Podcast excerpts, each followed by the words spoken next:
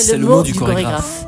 Une pastille sonore imaginée par le théâtre de Suresnes Jean Villard, pour vous, comme un prélude au spectacle. Chut, écoutons.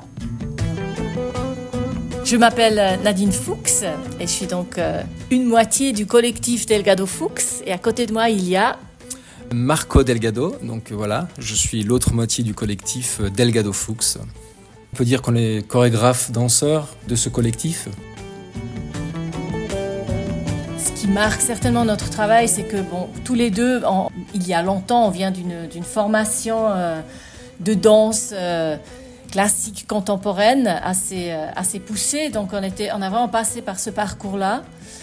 Un jour, on a décidé, ben voilà, on, a ce bagage, notre corps, il a traversé cette formation-là, et maintenant, on a envie de mieux comprendre, mais pourquoi, pourquoi faire ça sur scène, et puis vraiment, vraiment questionner en fait le lieu de la scène, et puis bah, le fait aussi d'avoir euh, en face qui regarde, qui est un public, donc pas juste être une, une machine qui arrive à parfaitement exécuter des pas très techniques. Depuis le tout début, en fait, dans, nos tout premiers euh, premières pièces déjà, euh, il y avait cette envie euh, ou cette, cette curiosité pour un esthétique, je dirais, assez léché. Je sais pas si on peut dire ça comme ça.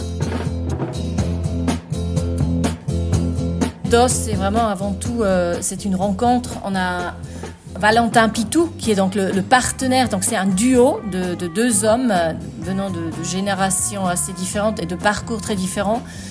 Et puis euh, avec Marco, on a, on a vu Valentin en fait sur scène dans une autre pièce. Et puis on s'est dit, voilà, on, on a vraiment très très envie euh, de travailler avec ce personnage, cet homme qui vient vraiment du cirque et de créer en fait une pièce de danse avec lui. Donc c'est vraiment une pièce de danse et pas on fait pas du cirque, même si évidemment on s'est pas mal échangé nos pratiques et ce qui était formidable, c'est que lui, en fait, Val, euh, il était vraiment très ouvert à, rentrer dans notre univers et à se laisser guider, en fait. Moi, je dirais pas qu'il était toujours aussi ouvert, mais euh, finalement, on l'a travaillé au corps et finalement, il s'est ouvert. Mais...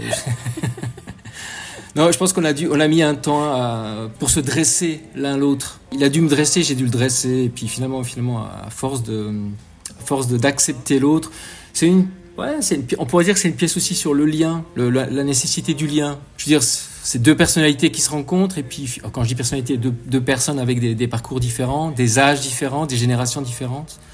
Finalement, il y avait quand même une curiosité de ma part envers lui, une curiosité de sa part envers moi. Il devait se dire des choses du genre, euh, il est drôle ce, ce, petit gars, et puis moi je me disais du genre, il est drôle ce, ce grand gaillard. Qu'est-ce qu'on peut faire ensemble en fait? En plus, c'est une pièce qui date de, la période, euh, comment dirais-je, covidienne. Et du coup, ben voilà, tout le monde tout le monde s'ennuyait un peu. Et finalement, on, a trouvé des moments, on a volé des instants où on a finalement on a, on a fabriqué cette chose-là petit à petit dans cette période-là. C'est assez drôle parce que finalement, quand je dis on avait besoin de liens, c'était aussi une, manière de, se voir, de voir, quelqu'un et puis finalement de travailler ensemble. pourrait être aussi euh, un duo de, de clowns contemporains. C'est vrai que cette figure du clown, c'est quelque chose qui, nous parle beaucoup. D'ailleurs, déjà Marco et moi, on a, on a beaucoup travaillé sur des duos euh, où c'était donc Marco et moi.